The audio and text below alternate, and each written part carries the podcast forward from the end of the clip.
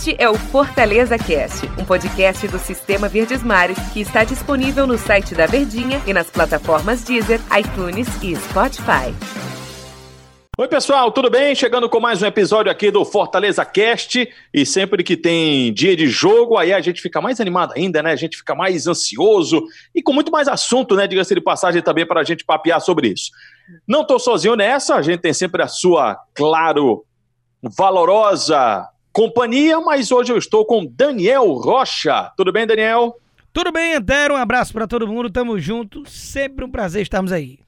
Pegar um líder do brasileiro nunca vai ser jogo fácil, né, Daniel? Eu sei que a gente, rodada a rodada, a gente usa essa expressão do jogo difícil, porque assim é o Campeonato Brasileiro. Mas tem jogos mais difíceis, mais complicados. Por exemplo, esse contra o Internacional. Afinal de contas, você está enfrentando o líder do Campeonato Brasileiro. Tem um porém aí. O Internacional ter jogado no meio de semana pode ser algo bom pro tricolor, não? Pois é, claro que independentemente de como venha esse time do Internacional, não vai ter jogo fácil, não, não vai ter ah, é, nenhum tipo de facilidade. Nada que o torcedor possa imaginar. É óbvio que a gente vai especular aqui e conversar durante o podcast a questão de como é que deve vir esse time do Internacional. Mas é fato que é complicadíssimo, mesmo que, digamos, descanse o time inteiro e jogue com um time B, ou a grande maioria do seu time, jogadores tidos como reservas, ainda assim, muita qualidade. O Internacional não é líder do campeonato à toa, o Brasileirão é um campeonato de elenco, de continuidade, que você dificilmente só com os 11 dando conta do recado consegue grandes objetivos. Então Fortaleza vai ter uma dura missão na Arena Castelão logo mais, né? Fortaleza que não terá o Gabriel Dias, nem vai ter o Tinga. Eu acho que é só mesmo essa ausência que o Rogério Ceni deve ter para o jogo contra o Internacional. Vê o Marlon, o que é que ganha e o que é que perde Fortaleza com esse jogador, Daniel? Olha, eu acho que o que menos interfere aí é a questão de ser o Marlon, mas a, a perda dos dois laterais não tem como não ser algo que deixa fratura, que vai deixar ali um, um, hematomazinho no time do Fortaleza, pelo menos de início. Pode ser que o Marlon faça a melhor partida da sua vida, isso se for realmente o Marlon a, a jogar na vaga desses dois. O Rogério tá, talvez tivesse ali a opção do Derlei ou qualquer outro, a gente sabe que da cabeça do Rogério podem vir aí alternativas que pegam a gente às vezes de surpresa. Mas você não tem o Gabriel Dias, você não tem o Tinga, dois laterais que alternam um e outro e realmente conseguem manter um padrão de qualidade, mas sem os dois aí já é bem complicado. O Tinga não se recupera de lesão, Gabriel Dias está suspenso com a expulsão é, com o Luiz Fernando lá no jogo contra o Grêmio no último fim de semana. Então aí é a única baixa realmente que o Rogério vai ter. Pode ser que dê certo, como a gente falou, mas é o único ponto ali, o porém, o asterisco, que inclusive o Inter pode, sabendo disso, utilizar como um local ali de visibilidade durante o jogo. Não, a gente está falando isso imaginando que o Rogério não vai fazer nenhuma outra grande mudança, né? Pelo menos eu entendo que não há necessidade, ainda mais quando você teve uma semana atípica do que tinha desde o início do campeonato. Se não teve uma semana inteira cheia, porque teve a viagem, o retorno lá do Rio Grande do Sul, quando o Fortaleza enfrentou o rival do Internacional Grêmio.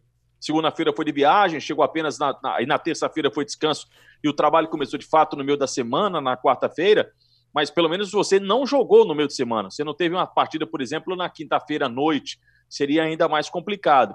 E por ter esse tempo a mais, e coisa que não teve desde, repito, desde o início do brasileiro, é que a gente imagina que não há necessidade de fazer mudanças no time do Fortaleza, daquele time que a gente entende como é titular, que é o Felipe Alves, aí na lateral direita você vai ter o Marlon, Quinteiro Paulão, na lateral esquerda ele pode escolher, Bruno Melo ou Carlinhos, aí depende muito, né, como o Rogério observa o adversário, Felipe Juninho, David Romarinho, Oswaldo e Wellington Paulista.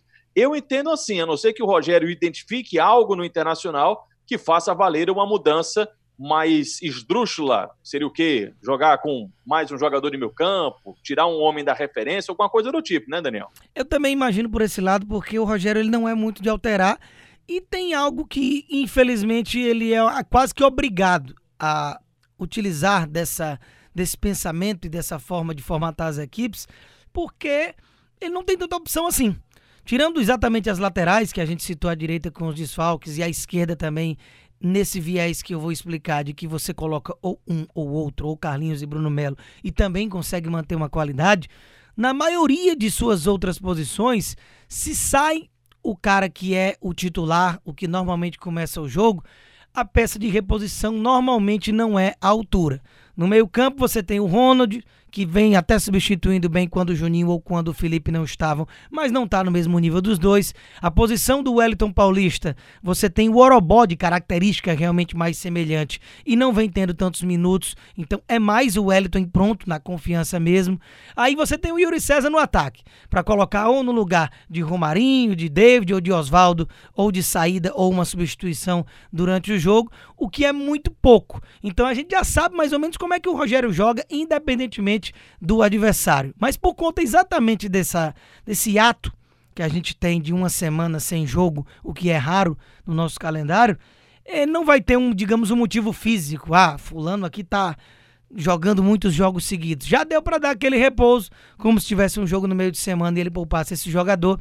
Então acredito que deva ser realmente isso aí, sem grandes surpresas. Jogo em casa, se bem que jogo em casa é modo de falar só nesse campeonato dos, do, dos estádios vazios, né, das arquibancadas vazias, claro, como todo mundo já sabe, devido à Covid. Mas eu sempre gosto de dar uma olhadinha nos números né, e tentar encontrar algumas respostas né, para a gente até papear aqui com mais conteúdo.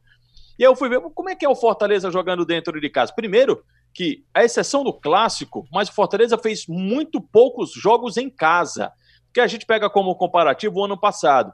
Em relação ao ano passado, Fortaleza ano passado tinha mais pontos, mas não estava tão bem colocado como este ano. Hoje, este ano, Fortaleza é o décimo. E quando eu digo mais pontos, na verdade era mais ponto. Era um pontinho a mais só que ele tinha nos dez primeiros jogos do ano passado, quando a gente tinha aquele cenário daquela nossa vida normal, com a presença do público e tudo mais.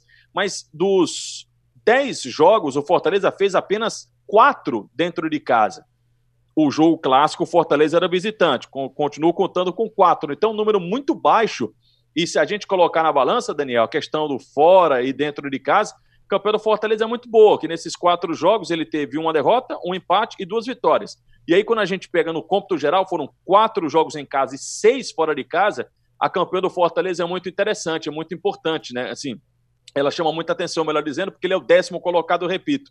E aí a gente vai muito no que a gente imaginava lá no início do campeonato, que o Fortaleza iria sentir muito a ausência do torcedor. Aliás, ele sente a ausência do torcedor, né? Todo time que tem uma grande torcida, ele sente muita ausência porque é o décimo segundo, é o, décimo segundo jogador, é um incentivo aquela coisa toda que a gente já sabe.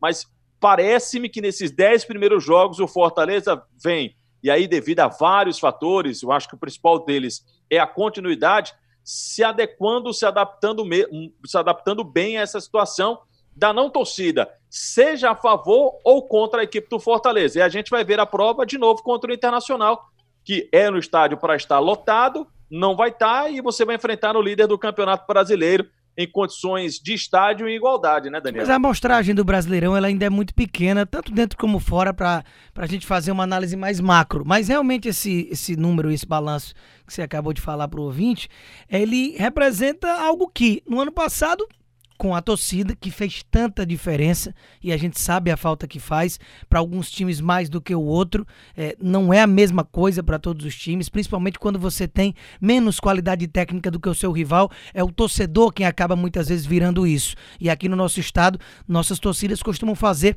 verdadeiros alçapões. E a do Fortaleza ganhou o mundo e nacionalmente nem se fala, com tanta importância, sempre com o estádio lotado e muita festa, o que com certeza os jogadores sentem falta agora Mas é, são números de que mostram de que mesmo com isso tudo, mesmo sentindo falta disso, você tem quase que um equilíbrio, é quase que similar à campanha com o ano passado. E uma delas ainda é um clássico em que você, em tese, era o visitante. E no ano passado realmente fez valer essa diferença de quando um era o mandante, deu um, e quando o outro era o mandante, deu outro, e com isso a gente não está tendo essa diferenciação nesse ano, mas a questão é que, mesmo sem a presença do público, o Fortaleza começou o campeonato mal, mas começou mal de uma forma geral. Tanto dentro como fora de casa estava demorando para dar aquela guinada. E agora, nos recortes mais recentes, você tem aí uma vitória contra a equipe é, do Bragantino, de goleada, né? Até um 3 a 0 que ainda cabia mais. Você venceu o esporte no último jogo em casa. e vem desse empate. Então o momento é bom e, e dá para fazer bom proveito desse jogo dentro de casa, tirando proveito do clima, do gramado que já conhece, mesmo sem o público.